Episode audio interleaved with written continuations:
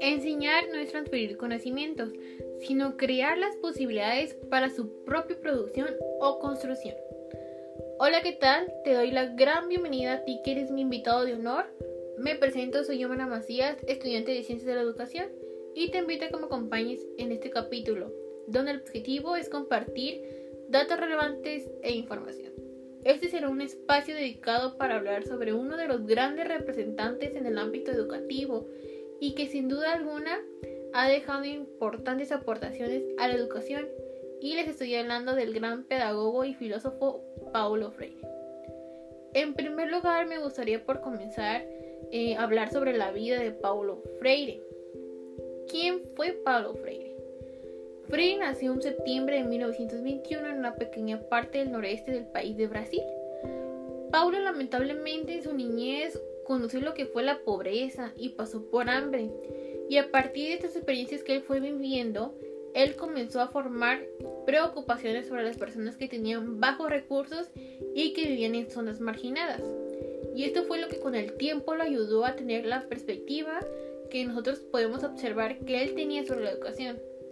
También hubo un momento de su vida donde él impartió clases en una secundaria y es allí donde empezó a poner en práctica sus propuestas educativas. Él plantea que la curiosidad del alumno lo guiará a descubrir los contenidos académicos de una manera muy activa y dinámica. Entonces, él en sus clases le daba prioridad a que realmente el aprendizaje de sus estudiantes fuera significativo y ir dejando atrás el método de repetición y memorización que hasta la fecha sabemos que hay docentes que siguen utilizando esos métodos. Para seguir con esto, yo personalmente considero muy importante el pensamiento pedagógico de Paulo Freire. Por ejemplo, su propuesta de pedagogía liberadora y pedagogía crítica, que nos hace tener una visión distinta tanto para el educador y el educando, porque son pedagogías que van en contra de la pedagogía tradicional. También creo que sus ideas y obras que escribió siguen representando nuestra sociedad y la educación que se nos brinda, ¿Y por qué comento esto? Es porque actualmente se siguen teniendo ideas tradicionalistas, o como Freire lo llamaba, educación bancaria. Sé que tanto reformas, leyes y demás trata de que se otorgue una educación mejor para el país, pero si no le invierten realmente esfuerzo y tiempo, esto no va a funcionar. Y también tenemos la otra parte donde tal vez hay personas que quieren realizar cambios, pero no tienen la total libertad de contradecir al sistema y tenemos un ejemplo con Freire, que en algún momento todas sus obras fueron prohibidas por dictaduras. Y es por este motivo que muchas personas cuando escuchan el nombre de Paulo Freire se enorgullecen por todas las aportaciones que desarrolló respecto a la educación en América Latina.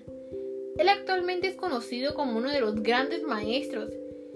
Y si tú te pones a leer sus libros, y parte de lo que hizo, te darás cuenta que carece en una profunda reflexión. Y realmente te invito a que lo hagas, sin importar cuál sea tu vocación.